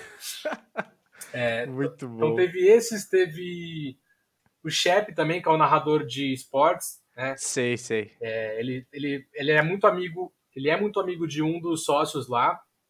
Então ele frequentava bem lá, ele estava sempre por lá, direto. É, às vezes ia para comer ou então ia para para só para estar tá lá mesmo junto com esse sócio em questão. Então, um cara super gente boa também que eu conheci. É, e agora lembrando assim, não lembro se teve mais algum outro caso. Provavelmente teve, tá? Mas eu, minha, minha mente agora tá me enganando assim. Mas essas situações foram que eu mais lembrei aqui, que mais marcaram. Ah, irado, cara, irado. E pra gente encerrar o assunto Seven Kings, cara. Não, ó, deixa eu. Tem uma, tem, uma, tem uma engraçada, não é nem de famoso de internet, mas era um jogador de futebol do Santos, que ele foi um dia. E aí, na época, é 2018, né? E aí o cara chegou lá com a namorada, comeu e tal. Aí eu cheguei na cozinha e falei, pô, tem um jogador do Santos aí. E a galera da cozinha na época era tudo Santista, né? Quem que é? Quem que é? E aí o povo olhou assim, lá, é fulano de tal, não sei o quê. na época a torcida tava meio puta com o cara, depois eu te falo o nome em off também. Mas foi muito engraçado isso aí. O povo, tipo, ah, esse cara aí, tipo, ninguém foi tirar foto com o cara, tá ligado? Só uma criancinha lá que era cliente que viu o cara e tirou Sim. foto e tal, mas foi, esse dia foi engraçado também. Maneiro. E Felipe, pra gente encerrar o assunto Seven Kings, cara, o Kamenburg é o melhor hambúrguer do Brasil? Polêmico, cara, polêmico essa pergunta. É... Eita. Acho que tem uma resposta oficial que eu dou quando eu estou atendendo e uma resposta não oficial, mas eu geralmente sou bem sincero com os clientes quando eu estou atendendo lá, porque por mais que eu não esteja contratado lá, eu ainda até hoje, de vez em quando, é, faço freela lá, geralmente nas férias, né? Com a pandemia deu uma apertada, então estou um tempo sem ir, mas geralmente vou lá ajudar, dar uma força para eles, porque eles me ajudaram também, então deixo esse, essa mensagem de gratidão aqui para Seven Kings. É, e se vocês tiverem a oportunidade aí, você que tá ouvindo tiver a oportunidade de comer hambúrguer, coma que é muito bom. Mas assim, cara, eu tenho outros que para mim são melhores, tá? Do, hum, do cardápio. Entendi. Pô, então fala aí qual que você acha é, melhor. Então, que a pessoa o Kamen Burger, ele é muito bom, cara. É, acho que vale a experiência de você experimentar, pelo menos uma vez, assim. É, mas eu gosto muito do Ragnar, que ele é um que tem gelé de pimenta, cream cheese e bacon. Bom, bom. E aí, tipo, na época eu até falei, caralho, cream cheese, né? Que negócio nada a ver. E aí, só que na hora a mistura cai, cai muito perfeito, porque tem a geleia de pimenta que ela é um pouco amarga, só que aí o cream cheese vem nesse contragosto assim para dar uma quebrada na, na, pimenta e tudo mais. Então, para mim, o Ragnar é muito bom. Hoje em dia, que tem lá é o Alexandre também, que ele vai uma, uma camada de parmesão, de queijo parmesão, como se fosse uma crosta assim, fininha. Uhum. Vai couve, couve crisp, molho e cogumelo. É muito uhum. bom, cara. Uma maionese uhum. lá e cogumelo. Esse para mim é um dos melhores também. Mas o cardápio tá sempre mudando, né? Um dos que eu sim, mais gostei sim. foi um que foi que foi comemorativo, que foi de St. Patrick's Day. É, era, não vou lembrar o nome agora do, acho que era o Brian, Brian alguma coisa, o nome do, do hambúrguer. Era um dos que eu mais gostava. Mas assim, aí é o que eu falo. Acho que a experiência vale, né, para você conhecer o Kamen Burger, mas acho que também tem outros ali que às vezes ficam ofuscados por ele. Entendi. Maneiro, irado, irado. E aí, cara, finalizamos o Seven Kings, chega também, que não tá é patrocinando isso. a gente. ainda não, quem sabe um dia aqui. Né? Ainda não, ainda não estão sendo patrocinados, mas fica aberto a conversas, a diálogos. Cara, e aí você veio para Juiz de Fora e eu queria saber como é que foi o impacto para você é, de Juiz de Fora, morar sozinho, o que, que você achou sobre a cidade, é, a universidade, como é que foi? Isso é muito louco, cara. É uma coisa que eu sempre converso também com, com as pessoas. É, como eu falei, para mim uma decisão de ir para longe de Santos também foi uma decisão de mudar os ares um pouco, né? Porque, como eu falei, aqui a gente acaba muito fechado. A galera se forma na escola, já vai para a mesma faculdade, porque tem duas, três faculdades que são as mais conhecidas aqui, então a, a chance de você reencontrar amigos e reencontrar conhecidos na faculdade é muito grande. Então fica tudo meio que fechado num, num, numa bolha. Uhum. E aí a decisão de ir para de fora foi justamente essa. Pela experiência de morar sozinho e tudo mais. Então eu lembro das primeiras semanas de aula. Eh, no primeiro mês eu fiquei na casa de um amigo, porque eu não tinha conseguido encontrar uma república ainda. E aí veio a ajuda do amigo que eu falei que eu, que eu talvez pudesse precisar. Então um cara que me ajudou bastante, deixou dormindo no sofá dele lá por um tempinho. E a experiência foi a das melhores possíveis, cara. É óbvio, existem desafios de você morar sozinho. É, que você tem que se cuidar também, né? Porque não tem mais ninguém ali, velho. Se você não, se você não acorda para aula, o problema é seu. Se você Sim. perde o horário, não tem ninguém para te para te acudir. Então assim, é você por você. Se você esquece a roupa no varal e chove, você se Já ferrou, entendeu? Não tem ninguém para tirar, só se tiver alguém na sua casa no horário, né? Algum, algum companheiro de quarto, né? Alguma coisa assim. Mas a experiência para mim foi muito enriquecedora, cara. É, eu gostei muito da cidade apesar de ter muitas subidas e descidas, principalmente pelo centro ali, que, que é complicado de andar a pé, é, é muito boa. Juiz de Fora, eu sempre falo para as pessoas que tem uma vibe meio de cidade grande, mas tem bairros que você frequenta que parece interior, assim, por ser uhum. mais calminho, por ter, por você conseguir meio que contemplar o dia num silêncio, assim. Sim, é, sim. Dependendo muito da área onde você está, obviamente, da cidade. E a universidade, cara, é é uma das coisas mais legais assim que, que, eu, que eu tive a experiência, né, até hoje. Infelizmente, uma experiência muito curta, né, por conta da pandemia, né, então só tive um ano e duas semanas de aula presencial. Puta, verdade, cara. Mas verdade. é que nem o Marlon falou, né, o Marlon que já foi um dos, dos, dos episódios aqui, então fica o convite para você escutar também, que é muito bom. É, cara, tem uma sensação de pertencimento muito grande quando você começa a frequentar a universidade pública, pelo menos para mim. E tem até um amigo meu que fez cursinho junto comigo, que ele foi para a USP, e eu conversei com ele sobre isso, ele falou também a mesma coisa, porque ele fez é, faculdade particular também, e agora foi para a USP, então foi uma, uma diferença que eu percebi muito grande. Assim. A universidade pública é muito grande, é um campus gigantesco, geralmente a universidade particular é um prédio ali, ou no máximo blocos de prédio muito perto um do outro, muito pequeno. Então, a vivência da universidade, de você ir, ir de manhã, você vai almoçar no restaurante universitário, você conhece um monte de gente, tem um monte de atividade diferente para você fazer. A universidade organiza feira, organiza um monte de evento. Né? Você pode ir lá correr, no, correr em volta dela no final de semana, quando você estiver com tempo livre. Então, você quer só ficar de bobeira lá, você vai para algum lugar. Tem, geralmente a galera fica no morrinho lá com as árvores, descansando, trocando ideia. Então, a universidade foi, foi muito enriquecedor assim nesse sentido, não só das aulas, né, não só do, da coisa óbvia que é você fazer a faculdade em si, mas você uhum. aproveitar o que a faculdade tem, tem de oferecer, que são os espaços, são as pessoas, as experiências, as conversas. E para mim, com certeza, foi uma, uma escolha acertada que eu fiz assim, é, nesse sentido de ir para a universidade, é, de fazer um curso que eu gosto, que é uma coisa que eu comento também que por isso que eu falo que eu defendo você fazer ter uma pausa antes de você entrar na, na, na universidade, porque quando você é muito novo, muito jovem, você não tem certeza do que você quer. Eu mesmo falei do meu, do meu caso aqui que eu não tinha certeza do que eu queria. Uhum. E eu lembro de ter algumas amizades na, na, própria Universidade Federal aqui que a gente ia almoçar, jantar junto, o pessoal falava, nossa, vocês estão gostando do curso? Né? Tipo, tá sendo o que vocês querem? E eu falava, não, tá sendo exatamente o que eu queria, tá sendo até um pouco melhor, assim. É, eu tava até com uma certa ansiedade de comer a ceia, pra mim tá sendo ótimo. E, e, muita gente fala, nossa, não sei se é isso que eu quero, então foram pessoas que eventualmente mudaram de curso também, o que é um processo natural, não estou julgando ninguém. Sim.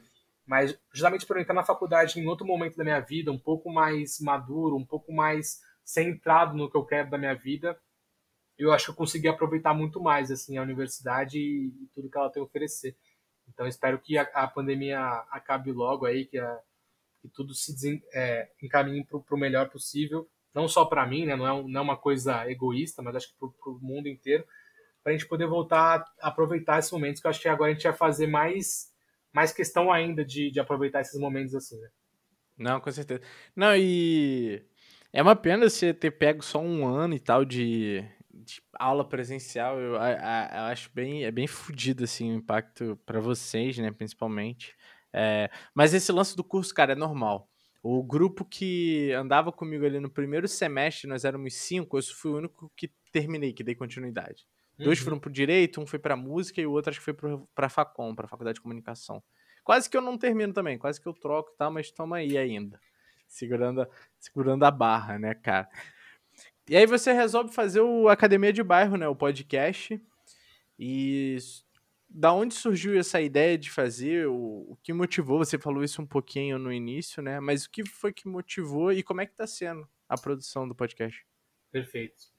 É como tudo que eu falo, né? Eu sou um pouco prolixo, acho que eu, eu gosto de dar contexto para as coisas, então como é que surgiu a ideia? a ideia não surgiu do nada, apesar do estalo ter sido do nada, a ideia não surgiu do nada. É, eu tenho meu grupo de amigos da faculdade, né, como todo mundo tem. Um salve pra galera aí também. Eu posso até esquecer o nome aqui, mas salve pro Luiz, pro Jazz, pro Slim, pro Daniel, que é teu irmão, pro, pros dois Marlon, é, quem mais? Tô esquecendo de alguém? Cara, espero que não. Se eu tiver, eu peço desculpa aqui, depois eu até olho. Mas enfim, Rodolfo também. É, mas a gente sempre ficava conversando entre si, né? E falava, caraca, cara, a gente tá aprendendo umas coisas legais. E sempre rolava os debates pós-aula, assim, de algum tema interessante que a gente tinha visto em aula, de alguma conversa interessante que a gente tinha tido. E eu lembro que às vezes a gente indo embora da faculdade, depois da aula, depois de jantar no restaurante universitário, a gente ficava, cara, cara, seria muito. Queria muito achar uma forma, eu lembro do, do, do Slim, que eu, que eu mencionei, falar muito isso pô, queria achar uma forma de a gente levar o que a gente está aprendendo aqui para outras pessoas, né? De, de, distribuir o conhecimento de certa forma, porque não é todo mundo que, que, que, faz parte da, da universidade, né? Uhum. Tem diversas críticas ao modelo de, de universidade que a gente tem no Brasil e como alguns professores falam, né? Vocês fazem parte da elite intelectual do Brasil, né? Porque é uma porcentagem muito pequena de gente que frequenta aquele espaço. E aí, beleza, essas conversas foram acontecendo e foram ficando para o passado, assim, né? Ah, é, vamos ver, né? Quem sabe tentar achar uma coisa aí, esses projetos que, que nascem meio mortos já, porque é mais conversa do que outra coisa. E aí na pandemia, eu sempre fui um cara que escutei muito podcast. É, então isso foi até uma coisa engraçada, porque quando eu comentei para meus pais que eu ia começar um podcast, meu pai veio me zoar, falando, ah, tu quer fazer igual aqueles caras lá do Flow, né? Não sei o quê, né? achando que eu tava querendo copiar uma fórmula para ficar, pra ficar famoso. Eu falei, não, não é isso. Sempre acompanhei muito podcast, desde sempre. É, e aí a aproximação com você também foi importante, porque a gente começou a trocar uma ideia sobre isso. Eu já falei, pô, cara, eu tô querendo fazer alguma coisa. Na época que eu comecei a falar com você, eu tinha um projeto totalmente diferente. Você lembra, né? Era uma, era uma ideia próxima até, mas não com, com, esse, com esse intuito, com, esse, com essa finalidade que tem hoje. E aí um dia, cara, eu lembrei dessas conversas com, com a galera da universidade e me deu um estalo, assim, de eu falar: caralho, cara, acho que é isso. É, eu parei e falei, mano, eu preciso fazer uma coisa para levar esse conhecimento, para levar as pautas para fora. Sim. Então, é uma coisa que, né, meu pai veio com esse papo de, ah, tu quer um papo meio tipo, ah, quer copiar os outros para ficar famoso, né? Ele não falou com essas palavras, mas meio que isso. Vai ter uma conversa que eu e você tivemos em off que eu falei, cara, para mim eu tô fazendo uma missão aqui, sabe? Tipo, é sobre o projeto, não é sobre mim, então tanto que meu perfil em rede social permanece fechado. Eu criei um perfil para o podcast. Inclusive, se vocês que, tá, vocês que estão escutando quiserem seguir lá, é ACAD Bairro. Então é A-C-A-D-E Bairro. Vai estar aqui na descrição, com certeza. E então, assim, para mim foi muito uma coisa meio meio divina, assim, de falar, caraca, cara, acho que eu tenho essa missão, assim, de, de, de, de fazer alguma coisa, né? De, de poder, já que eu tenho a possibilidade de fazer alguma coisa, eu quero fazer. Então, eu comecei a pensar e a estruturar o que ia ser o podcast, e aí eu comecei, falei, pô, preciso de um nome, preciso de um nome, e o nome também surgiu no instalo, assim, academia, todo mundo reclama, ah, a academia, não sei o quê, e bairro por ser uma coisa comum, uma coisa gostosa, uma coisa que todo mundo gosta, todo mundo ama o seu bairro, né? Ou odeia, né? Mas, enfim. é, então o nome surgiu disso, que é meio que até o slogan que eu tenho lá, que é a Academia de Bairro, que é trazendo o conteúdo da academia para o conforto da sua vizinhança. Então, a minha ideia surgiu disso, cara. E aí, é, minha, minha missão como programa é justamente levar o máximo de gente possível, de áreas diferentes, então, é até legal aqui se algum de vocês que está escutando tiver alguma tese, alguma coisa que queira conversar, algum estudo que fez um artigo, um TCC, é, o Academia de Bairro é um espaço praticamente aberto para todo mundo que quiser. Só me mandar uma mensagem lá no Instagram do, do podcast e tudo mais. E foi aí que surgiu. Gravei Verdade. alguns episódios, né? Já atualmente agora no momento da nossa gravação aqui tem três episódios no ar. Um inclusive é com o Matheus, né? Que eu já tinha comentado. E vão sair outros mais aí, podem, podem ficar tranquilos. E, e foi essa é a história do projeto. Boa. E como é que tá sendo, cara? Eu te perguntei até recentemente, quando a gente trocou ideia, mas como é que tá sendo produzir, cara, podcast? É, você se descobrindo aí numa nova vertente também? É, as dificuldades de ter um podcast, a dificuldade de... Enfim, como é que para você tá sendo a produção? Cara, é muito legal, assim é desafiador de certa forma também, porque eu sempre fui um menino muito tímido, muito tímido, muito tímido. Na época de escola, assim, era péssimo para apresentar trabalho. Mas desde que eu entrei na faculdade agora, nesse curso, e que eu botei na minha cabeça que eu, que eu quero ser professor, eu tenho trabalhado muito nessa questão da oratória, dessa questão de, de tentar me soltar mais para apresentar trabalhos, né? Tentar ficar menos nervoso. E foi até uma surpresa boa para mim, porque eu estou lidando de certa forma bem com isso, com o fato de estar conseguindo guiar as conversas bem. Acho que o fato de não ter uma imagem, ter só o áudio também ajuda um pouco para você perder essa, essa timidez. E Sim. eu tenho recebido muito feedback positivo disso. A galera falou, nossa, tem uma voz de locutor e não sei o quê, e você tá mandando mal bem, né? Agora, quando eu criei o perfil, né? Recentemente eu criei o perfil do Instagram, muita gente veio apoiar, muita gente veio divulgar, porque é uma coisa que ser criador de conteúdo é difícil no Brasil é, falo no Brasil porque é onde a gente vive, né? Mas é porque é, é, difícil você ter apoio, né? Nem todo mundo, nem todo mundo às vezes tem tempo para escutar o que você está falando ou para ver o que você está criando. Então o desânimo às vezes bate, né? A gente conversou sobre isso em off, porque pô, é, por mais que para mim não seja uma coisa, por mais que eu tenha só a missão e não estou querendo é, ficar famoso em cima disso, eu acho que às vezes você espera coisas de algumas pessoas. Você fala, pô, fulano ali é meu amigão e, tipo, não, não deu nenhum like, nem compartilhou, nem me deu, me falou que tava escutando, nem, nem nada. Mas eu acho que são dias e dias, né? Tem dias que a gente está mais desmotivado, tem dias que a gente está mais animado. Então, às vezes, receber uma, um feedback positivo é interessante. E no momento da gravação aqui, pouco antes de eu entrar aqui para gravar com o Matheus, eu recebi a mensagem de um, de um conhecido da minha mãe que ele faz ele é formado em Ciências Sociais, ele está fazendo mestrado na Alemanha, se eu não me engano, e ele veio, é, pegou meu contato com a minha mãe e veio mandar mensagem parabenizando pelo projeto. Eu acho que ele não escutou ainda, mas ele veio, veio perguntar o que Pela que iniciativa, era, né? Pela iniciativa, e ele agradeceu muito, assim, né? Falou, pô, que legal isso que você está fazendo e tudo mais. Então, um cara que está estudando um tema também interessante, pode ser que ele pinte lá no, no podcast em breve. É, então são surpresas gratas assim que às vezes a gente tem no dia a dia que, que, que, mudam muito o panorama da situação assim. Porque como eu falei, tem dias que é chato, tem dias que você vai gravar, o cachorro da vizinha tá latindo pra caramba, uhum. é, alguém te interrompe, tem alguma coisa para fazer, ou então você marca com a pessoa para gravar, a pessoa tem que remarcar, ou então fica naquilo, ah, vamos, vamos, e nunca acontece. Então, dificuldades existem. Eu acho que todo mundo que passa por processo de criação de alguma coisa vivencia isso em, uma, em algum momento, né? Pode até vivenciar outros tipos de dificuldades que, que, eu, que eu não tive. Mas, ao mesmo tempo, é muito gratificante, cara, quando você recebe uma mensagem de uma pessoa falando que, que tá gostando, é, agradecendo, falando que quer participar também.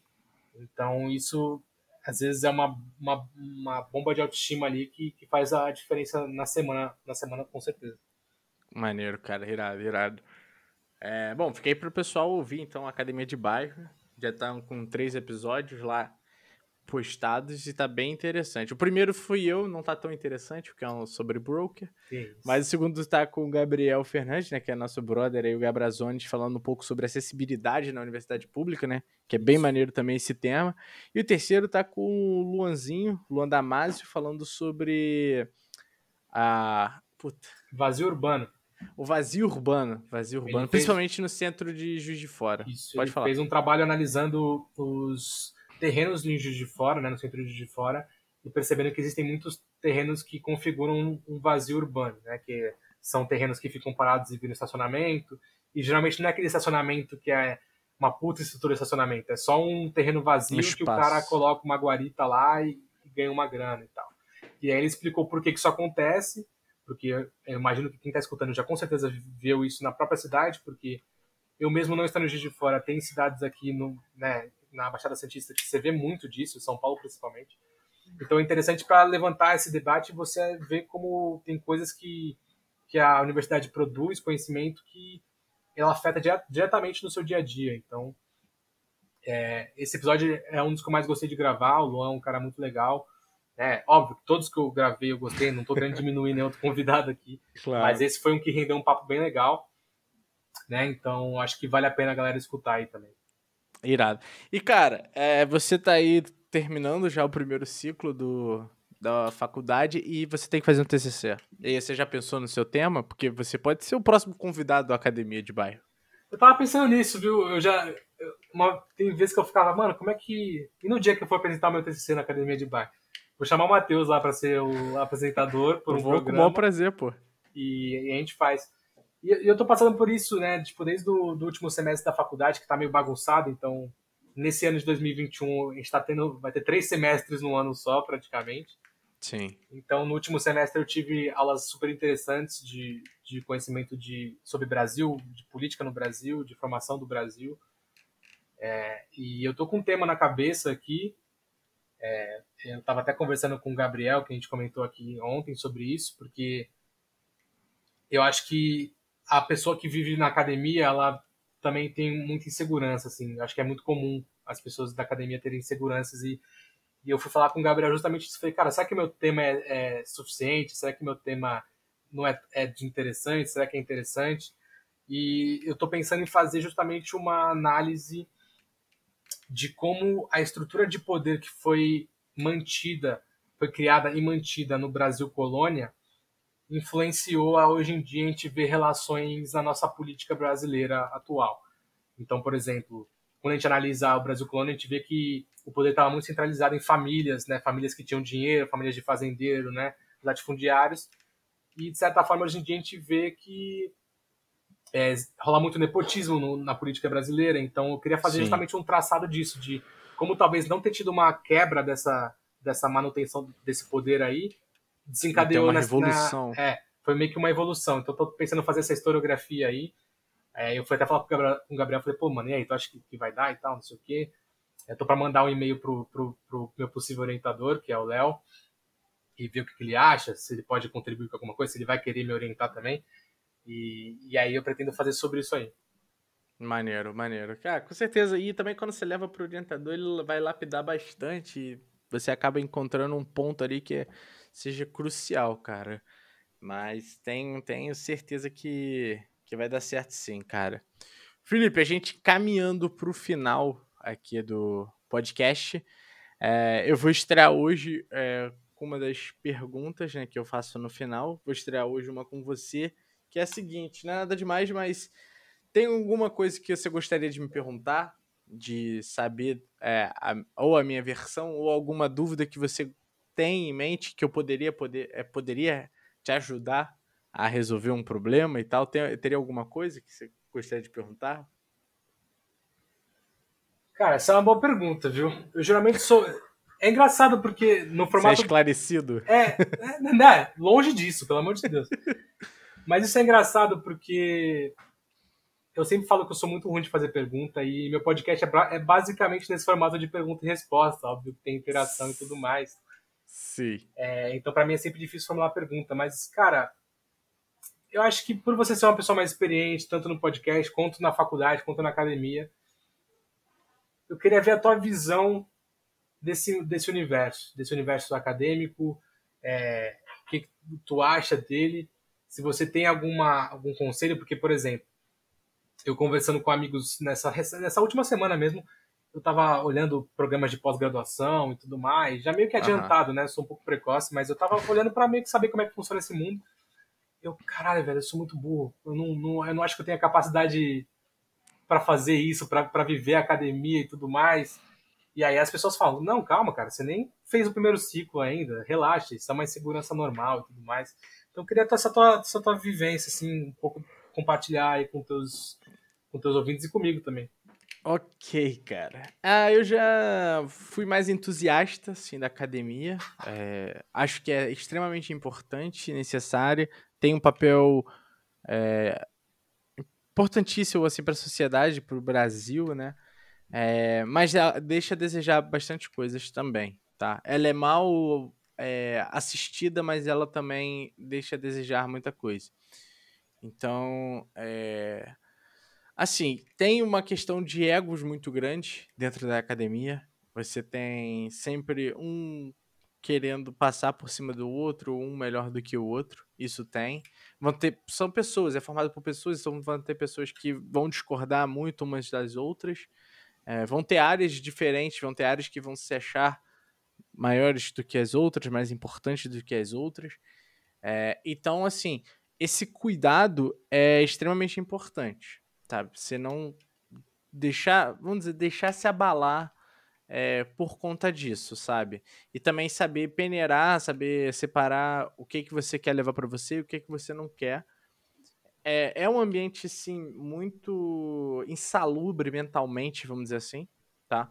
Porque de, é, demanda de você muita coisa. Eu tive problemas quanto a isso. Eu comecei terapia após isso. Mas, em contrapartida, também tem muitas coisas positivas. Igual, puta, não tem nem. O que você já descreveu foi muito maior. O que até o Marlon, que teve aqui também, você sabe a história descreve o quanto a universidade é, é importante na vida de uma pessoa, na, na sociedade. É, são exemplos claros disso, tá ligado? É, e assim, insegurança, cara, bate, é normal.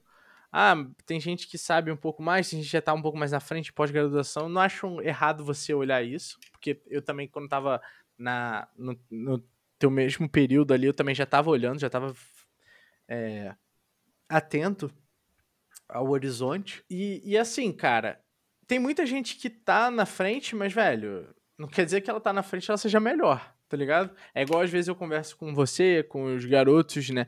Que, é, que entraram junto contigo e tal, eu tô ali alguns períodos na frente, cara, mas não quer dizer que eu seja melhor do que vocês. Vocês leem coisas que eu não leio, vocês têm percepções que eu não tenho, têm áreas de interesses diferentes. Então. E também tem muita gente que só tá lá por estar também. Tem muita gente que tá lá só pesquisando. Não digo pesquisando besteira, mas é, pesquisando. Poderia estar desenvolvendo pesquisas melhores, mas. Dando uma contribuição melhor, né? É, uma contribuição melhor. E eu não digo contribuição financeira, material e tal. É, como muita gente julga ciências humanas, não, eu digo de ter uma, algo mais embasado, algo mais, sabe? é, concreto, assim, eu acho que é, é importante. Então, assim, é, é, um ambiente que você vai ter de tudo. E aí o lance é mais você separar é, o que vai ser bom para você e o que não vai, sabe? Igual, é, eu tenho uma ótima relação com professores que eu acho bom e, e eles são bons, mas muita gente julga que não, tá ligado? Eu tenho relação com é, alunos, né, amigos, que eu acho fenomenais que eu me inspiro muito em determinadas áreas, eu é, me espelho neles, tanto acima de mim quanto abaixo também, tipo, eu, eu quero dizer, em questão de período, né, de tempo dentro da universidade, não de hierarquia, mas de tempo de universidade, e também eu faço aula com alunos que não são isso tudo, tá ligado? Então, assim, é, é muito relativo, é muito da área, vai muito do seu contato com, com a né? pessoa. Exato. Então, assim, é, é, a universidade, cara, ela é. Assim, o, o, a sua formação ela é 20% causada pela universidade, os outros 80% é a partir de você. É, é como você vai reagir a esse fenômeno, tá ligado? O fenômeno acontece. E, e é tão grande, por isso que eu chamo de fenômeno. Mas a forma como você reage é como vai ditar a sua formação, tá ligado? É como daquilo que você quer levar. Por exemplo, eu tô num viés hoje em dia do podcast, mas a academia tem muito a agregar para mim. A maioria da é, grande parte dos meus participantes vieram da academia, não necessariamente da minha, mas vieram da também foram à universidade, tem um papel na universidade. Então, muita coisa eu aprendi, eu consigo conversar, consigo compreender, consigo levar para uma área, igual você falou, você tem uma missão, né, de levar a academia para os outros para a sociedade de uma forma mais acessível, é, isso é como você compreendeu a academia, como você pode reagir a ela. Então, são esses desdobramentos que são importantes. E aí é, é sempre prezando, é, não de uma forma egoísta, mas prezando você, de tipo assim, como é que eu posso fazer para impactar as outras pessoas, para levar aqui, isso. Né? Exatamente, qual vai ser o seu papel? E aí, cara, o resto que falaram, que julgaram e tal, até mesmo como eu tô julgando, assim, que eu falei das pesquisas, vão Sim. falar que o meu julgamento é errado também. E não tem problema, mas aí é como você reage a tudo isso, sabe? É o papel que você desempenha dentro da universidade pública. Eu acho que essa é a maior crítica até que os críticos das universidades públicas fazem, né? É, é, um, é uma crítica errada profundamente, é, sem embasamento, mas também tem o, lance, a crítica mais voltada ao papel que cada um daquelas pessoas ali que compõem a universidade desempenham, como elas desempenham, é, se elas desempenham o papel, esse que é, que é a chave. Então, o papel mesmo dentro da universidade é que é o mais importante, tá ligado? Perfeito. Acho que é isso. Eu posso quebrar, é eu posso quebrar a regra do teu próprio podcast e já que é uma estreia aqui, eu posso fazer uma segunda pergunta que eu pensei depois. Pode fazer a segunda pergunta. eu falei, cara, essa segunda pergunta é muito melhor que a primeira, eu deveria ter feito ela. Tá, vai lá, vai lá. É... Você já tem um certo número de episódios aqui, você já conversou com pessoas de histórias diferentes, de, de vidas diferentes, né? De Sim. Situações diferentes de vida. Eu queria saber se teve alguma coisa que você leva para sua vida hoje em dia, que você aprendeu aqui, alguma coisa que você ouviu que te fez refletir sobre uma, uma situação da tua vida. Então, a história de fulano que fez tu repensar como tu leva a sua vida, alguma coisa que te tocou nesse sentido. Cara. Já que, é um, já que é um podcast justamente de conhecer a história dos outros, quero saber sim, se as histórias sim. dos outros influenciaram na sua a partir de hoje. Puta, mas é que eu vou. É, vai ser uma resposta que vai parecer resposta clichê, essa resposta que entrevistado. Quer fazer média, dá. né, com, com, os convidados. É, mas o pior é que não é fazer média, cara, é porque toda a história, todo, todo mundo que eu vi aqui, até hoje nunca ninguém. É, eu nunca falei assim, ah, esse não, não valeu. Sempre tem alguém que sabe, é, deixou alguma coisa. Igual é, uma das perguntas que eu faço, que eu vou fazer a você, é eu pergunto é, com quem você gostaria de conversar. E a resposta que mais me marcou foi do Anderson, que é um brother meu, você conhece, divide em apartamento também, né? Mas ele é mais amigo meu há mais tempo. E o Anderson falou que ele gostaria de ter conversado com o Anderson do passado, tá ligado? E aí ele botou as reflexões dele, dizendo que teria muita coisa que ele teria não necessariamente contado, dado spoiler da vida dele, mas pelo menos ele teria ajudado a, a compreender aquele momento, sabe? Aconselhado. Então, é, então assim, é, tiveram muitas coisas, sabe? Eu, meu segundo episódio é com meu tio, e ali ele faz algumas confidências pela primeira vez para mim no, no próprio episódio, e é bem impactante, assim, saber é, dessas histórias dele, como aquilo a, me afeta, afeta a minha relação com ele, afeta o meu modo de ver as coisas. É, eu, puta, eu converso com o Luan, que é um cara que foi pai cedo, assim, relativamente cedo, na mesma idade que eu. Como é que é, Luan, ser pai nessa idade? Converso com o Luan, conversei com, com o Fernando também. É, os caras mais à frente, assim, da militância, né? Tanto estudantil quanto política. É, então, assim, é, converso com pessoas que moraram fora do país, foram para fora do país, pessoas de origem humilde. Converso, puta, meu primeiro episódio é com a minha mãe. Então, assim, tem muito. É, eu acho que o, o Fascínime ele vai se construindo muito a partir dali, tá ligado? Conversei com um amigo, só pra terminar o exemplo, conversei com um amigo meu, Christian. É, puta, a gente é, foi criado junto, assim, até os, os nossos 11 anos ali, vamos dizer, 10 anos. E depois cada um seguiu o seu rumo, cada um foi para um lugar diferente, a gente veio se reencontrar, tipo assim, se voltar a falar no passado, sabe? Depois de muito tempo. E aí a gente conta as mesmas histórias, a gente ri das mesmas coisas, mas cada um tendo a sua visão, tendo dizendo um pouco do que foi fazer depois daquilo, como é que encarava aquelas situações e tal. Então, assim, muita. É, não é querendo fazer médio, mas muita coisa assim foi. É, ela vai lapidando, vai ajudando, tá ligado? Então é, é bem difícil. Porra, igual. A, o episódio, por exemplo, do Marlon, para mim, é uma das maiores aulas assim de vida. Com tá certeza. Eu, Quem conhece o Marlon já, já é uma história de vida, né? Praticamente. Exato. E se, e se não conhece, vai ouvir o episódio. É, é muito vai bom. ouvir o episódio, tá ligado? Então são, são esses pontos, assim, que, que eu falo que, tipo, todas as histórias são sempre surpreendentes. É, que eu, é por isso que eu criei o, o Fascínio. Porque todo mundo tem histórias para contar. Todo mundo. To, todo mundo é tem uma história. Todo mundo tem fascínios. Exatamente, exatamente. Então, assim, é, não tem como eu é, escolher uma, mas eu diria assim, um pouco de cada ali sempre, é, me marcou bastante. E você acha que isso te transformou no melhor entrevistador também? Ah, eu acho. Não, não sei se eu sou um melhor entrevistador, mas melhor pessoa com certeza eu sou. Depois daquilo. Não, eu tava até conversando com algumas pessoas que eu, pô, já tinha, a gente já tinha marcado para gravar, né? E aí tava sabendo com antecedência, eu falei, cara, o que que eu vou falar lá? porra, tem uma vida, uma história de vida chata, tipo assim, comum, tá ligado? Não tem uma puta história. E aí eu falei, pô, ele tem as perguntas que você faz todos os episódios, que é como é que era a sua infância. Eu falei, o que eu vou falar da minha infância, mano? Tipo assim, era uma criança comum, e aí aqui a gente foi desenrolando e foi descobrindo sim, coisas sim. interessantes, então é, era uma ansiedade boa nesse sentido, ficar, caralho, como é que vai ser lá e tal. Irado, irado. Não, mas é é comum, é normal, cara. Todo mundo tem uma história para contar e aqui é o espaço para isso, tá ligado? Eu sempre falo, mano, se, se quiser, não, não pense também só como espaço de entrevista, mas como troca de ideias. Se quiser perguntar se ia falar, eu tô aberto a falar, mas aí eu deixo a pessoa falar também até onde ela se sentir à vontade, até onde ela quiser, tá ligado? Sim. Essa é um pouco a ideia. E aí, cara, logo em seguida me veio essa pergunta e aí eu quero fazer também que ela tem é, tá dentro do meu roteiro, que eu dei um spoilerzinho.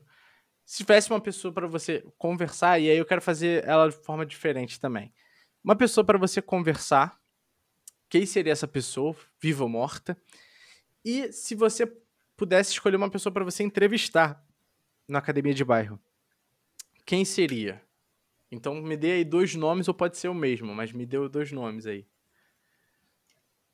A primeira pergunta é mais difícil de responder, velho, porque acho que a, a resposta do Anderson, ela, ela abre possibilidades assim que você nunca teve, né?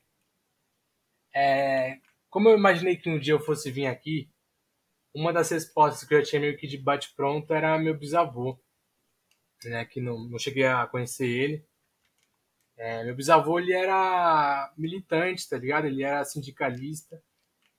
É, inclusive ele deixou o nome da minha avó em homenagem a uma das militantes famosas, assim. E eu fui descobrir isso um pouco mais velho e eu falei, caralho e tal. E todo mundo fala, nossa, o Felipe teria adorado conhecer o Bisa e tudo mais. Então, eu acho que ele vivenciou coisas muito importantes da história do nosso país, né? Uhum. Que... Mas peraí, qual é o nome da sua avó? O nome da minha avó é Etel Rosenberg. Ah, e aí, quando eu conheci, quando eu achava que era sobrenome, eu descobri uhum. que o nome dela era em homenagem a uma militante, porque é, um dia eu fui perguntar para ela, porque eu tava muito naquela pilha de saber, ah, será que tem um sobrenome aqui que vai puxar uma cidadania europeia e tal? Certo. E aí eu falei, pô, Rosenberg, né? Um sobrenome, tipo, diferente, deve ser é, alemão, sei lá o que é. E aí, quando eu fui pesquisar, eu vi que existe, existe o casal Rosenberg, que era um casal judeu, se eu não me engano, que eles eram espiões. Então, eles eram espiões comunistas, tá ligado? E eles uhum. morreram é, no julgamento da cadeira elétrica, alguma coisa assim. E meu avô deu esse nome para minha, o meu bisavô deu esse nome para minha avó, tá ligado? E aí eu descobri isso muito depois. Sim. Então, Irado, tem irado. isso. E uma outra resposta, assim, tipo. Essa é mais emocionante de falar, mas. Nossa, eu vou segurar pra não chorar aqui, mas. Ó, não, você pode chorar, não tem problema não. Ano passado eu perdi meu avô e, tipo. Sim. Relaxa. Vai no teu tempo, precisa ter pressa não, mano. Meu avô viveu 90 anos com esquizofrenia. E. Eu queria ter conversado mais com ele pra entender como é que era. Pra entender como é que era a cabeça dele, tá ligado? O que, que ele passou, porque. Conversando com a minha mãe, eu vejo que ele sofreu muito durante a desde, desde, novo, assim. Porque ele só, pô, na época não tinha aparato médico pra, pra descobrir, né? Então os caras achavam que era louco, né? Não sabe o que é esquizofrenia, ainda mais que meu avô veio do sertão da Bahia e tudo mais. Sim, sim. Então, às vezes eu penso nisso e falo, pô, seria interessante é, conhecer meu avô mais novo pra, pra saber qual que era dele, tá ligado? Porque desde que, desde que eu me conheço por gente, ele foi um cara muito reservado e, tipo, vivia na cama, já não conversava muito, tinha vezes que tava sob efeito de remédio, então já era aquela coisa. Então acho que seria interessante também. Então fica essas duas respostas aí. Irado. E qual o nome do teu bisavô, Felipe? Cara, é- isso é engraçado porque eu não, eu não, eu não tô lembrando agora o nome do meu bisa. Não, tranquilo. É. Mas o seu avô é qual? É que eu queria saber o nome das pessoas. Meu avô é, Zac- é Zacarias, né? Zacarias, ok. o famoso Zaca. Que a gente chamava de Highlander, porque o bichinho era duro na queda. 92 anos. Mas. Irado, irado. É, mas é isso. Acho que de pessoas que eu queria conversar assim eram essas duas. E de levar no podcast, cara, é difícil essa pergunta, assim. É, tem muita gente interessante para conversar, assim. Eu acho que das acessíveis que pode acontecer, eu acho que é o Léo, né, que é, que é o professor da faculdade, que eu acho que ele tem muita coisa para agregar, muita coisa para levar para lá, para a academia de bairro. E pensando mais uma galera mais difícil, assim, acho que tem dois nomes que são interessantes, que é o José Paulo Neto, que é um autor brasileiro, que eu gosto muito Posso da... te falar que de repente não é tão difícil Zé Paulo Neto também. É, Mas vai lá, vai lá. Vamos ver. É, E ele é um cara que, porra, às vezes eu pego as videoaulas dele e os caras falam umas coisas muito interessantes. E tem o Alisson Mascaro também, que é um professor de Direito, que é um cara que, se você que tá ouvindo aí tiver a oportunidade de, de ver é, os vídeos dele na internet, ele faz live participando, participa de podcast e tal, ele sempre fala uns negócios muito legais, assim, muito interessantes, né?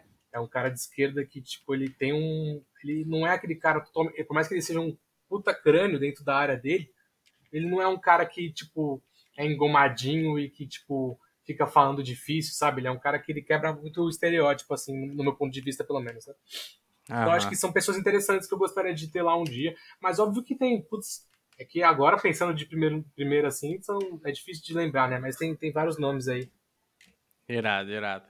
E, cara, a minha outra pergunta é: o que, que você pretende fazer depois que a gente terminar a gravação, que a gente você fechar aí o, a chamada? O que, que você vai fazer? Cara, eu provavelmente vou lavar meu rosto, né? Porque depois desse desabafo aqui. Mas eu acho que eu vou ver um filme, cara. Eu tava. Eu tava pensando hoje de tarde em ver um filme de agora, agora à noite. É bem possível que eu assista um filme, uma comédia romântica ali, que eu sou muito fã de comédia romântica. Sou Pô, daqueles... mas você tem, tem algum nome em mente do filme? Cara, Ponte Aérea é um filme brasileiro da diretora Júlia Rezende, com Caio Blá e com outra menina que eu esqueci o nome agora, a atriz. E é, um, é a história de um casal que. Ela é de São Paulo, ele é do Rio, e aí eles fazem meio que um relacionamento à distância, assim. E, e aí o filme é uma comédia romântica sobre isso, né? Sobre a história desses dois aí. Porque eu vi o trailer e eu achei interessante, assim. Eu falei, pô, mano, tá aí. Dá uma valorizada no cinema nacional, ver um negócio diferente, uma, um estilo que eu gosto particularmente. E, e acho que é isso que eu vou fazer, muito provavelmente. Boa. Te dar uma, uma sugestão, já que você gosta de comédia romântica, eu lembrei de um que eu não sei se você já viu, que é o Desculpe o Transtorno. Você já viu? Não, não. É o, ele é com o Gregório do Vivier e ele ele é um paulista. Ele nasceu no Rio, na verdade, mas foi morar em São Paulo muito novo com o pai. E aí ele é um cara muito workaholic aqui, sim, em São Paulo e tal. E tipo assim, o nome dele é, eu não lembro o nome exatamente, mas vamos dizer que é Eduardo, tá ligado? E aí em São Paulo, todo mundo, ah, e o Eduardo, ou chama ele de Edu, não lembro, alguma coisa assim. Ah, o Eduardo, ou o Edu, vamos dizer, o Edu. Ah, o Edu e tal, que não sei o que, cara que trabalha pra caralho e tal. E aí, eu acho que a mãe dele, alguém da família dele, morre do Rio, que seja do Rio, e aí ele vem ao Rio pra vender a casa e tal. Acho que era a mãe, vender a casa e tal. Só que nisso que ele volta, ele tem um transtorno de bipolaridade. Sempre que ele tá no Rio, ele meio que vira o Dudu, que é um cara mais sacana, mais desenrolado, tá ligado? E ele nunca lembra dessas coisas quando ele faz essa ponte aérea, tá ligado? Aham. E aí, num ele tem um relacionamento, porra, horroroso, aí no outro ele se apaixona e tal. É bem maneirinho, assim, o filme. É bem, bem nessa vibe aí. De repente tu vai curtir. O nome é Desculpe o Transtorno. Vou anotar aqui. Vou assistir, ma- é com certeza. É maneirinho. Felipe, e a última pergunta, cara. Quem você gostaria de ver aqui no Fascine? Lembrando sempre que a pessoa tem. Você possa fazer a ponte. Você tem que ser uma pessoa que você gostaria de ver trocando a ideia e que você fala, pô, mano, eu consigo te. É, dar, dar a fala aí, eu consigo a fala desse cara aí pra você. Cara, vamos ver.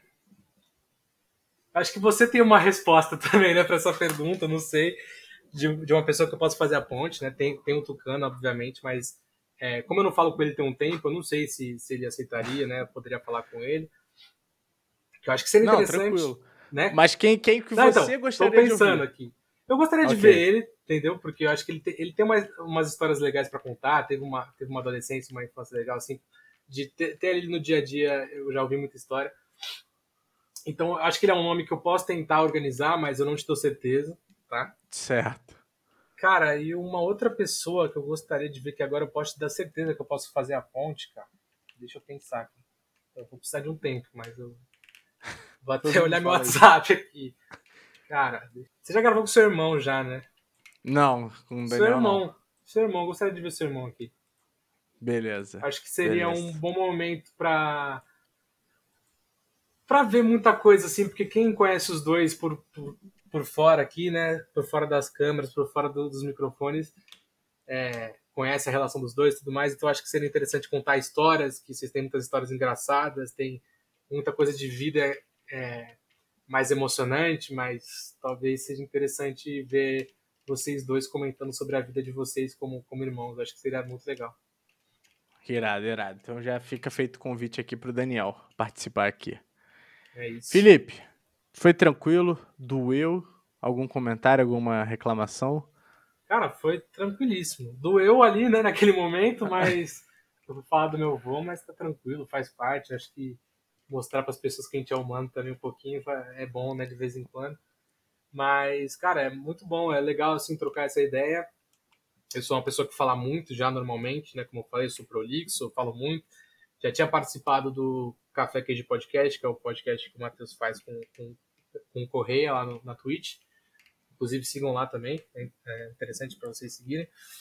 É, então, assim, cara, para mim foi bem legal. Acho que às vezes a gente, é, quando a gente fala da nossa vida aqui, é até de certa forma como se fosse uma terapia, porque a gente começa a, a olhar para trás com carinho com algumas coisas e de perceber histórias que a gente tem e de valorizar histórias também, de valorizar é, pedaços da, da, nossa vida assim que às vezes passa muito despercebido e, e às vezes a gente mesmo não, não consegue fazer essa compreensão. É, mas é isso, cara. Foi, foi, muito legal, foi muito, foi muito enriquecedor também. Agradeço o convite aí. É, foi, foi, uma conversa longa, né? Então espero que isso não seja um problema. Nada. Até nem para você, nem para as pessoas que estão ouvindo, porque eu acho que vale a pena mudar essa parte. É, eu gostei muito assim do, do, do podcast. E para deixar um recado aqui também, aproveitando, já te, te atropelando também. Pode, é, pode deixar. As pessoas se cuidarem, que não tá fácil o Covid no Brasil. E muito provavelmente quando isso aqui sair ao ar, a gente ainda vai estar enfrentando é, esse vírus. Então, já que o exemplo não vem de cima, não vem das autoridades, então a gente tem que se cuidar. Compre máscara PFF2, lave as mãos, evite aglomerações e se cuidem porque são tempos difíceis, não só por contexto político, mas também por, porque como a gente está em casa, a gente passa por crises. Né? Acho que muita gente está se redescobrindo agora na pandemia, então isso é uma coisa que eu acho que se eu não comentei lá atrás, eu queria muito falar sobre isso, porque é, eu passei a frequentar terapia, alguns amigos passaram a frequentar terapia, você também passou a frequentar terapia. Sim. Eu fui retomado, no caso. E para mim foi muito importante, porque eu reavaliei muita coisa na minha vida, reavaliei prioridades, reavaliei sensações, a forma como eu estava vendo muitas situações, e eu acho que é, esse é um momento muito delicado, nem todo mundo está lidando muito bem com isso. Né? A gente vê gente que está trancando o curso na faculdade porque não está conseguindo lidar, gente que está perdendo emprego, gente que está passando por dificuldade financeira, de estabilidade. Então se cuidem, se cuidem tanto é, psicologicamente como fisicamente aí por conta do vírus. Né? Boa, Felipão. E, cara, agradecer por você ter topado, ter participado aí, exposto um pouco da sua vivência, das suas experiências. E agradecer quem ouviu a gente até agora. Valeu! Valeu!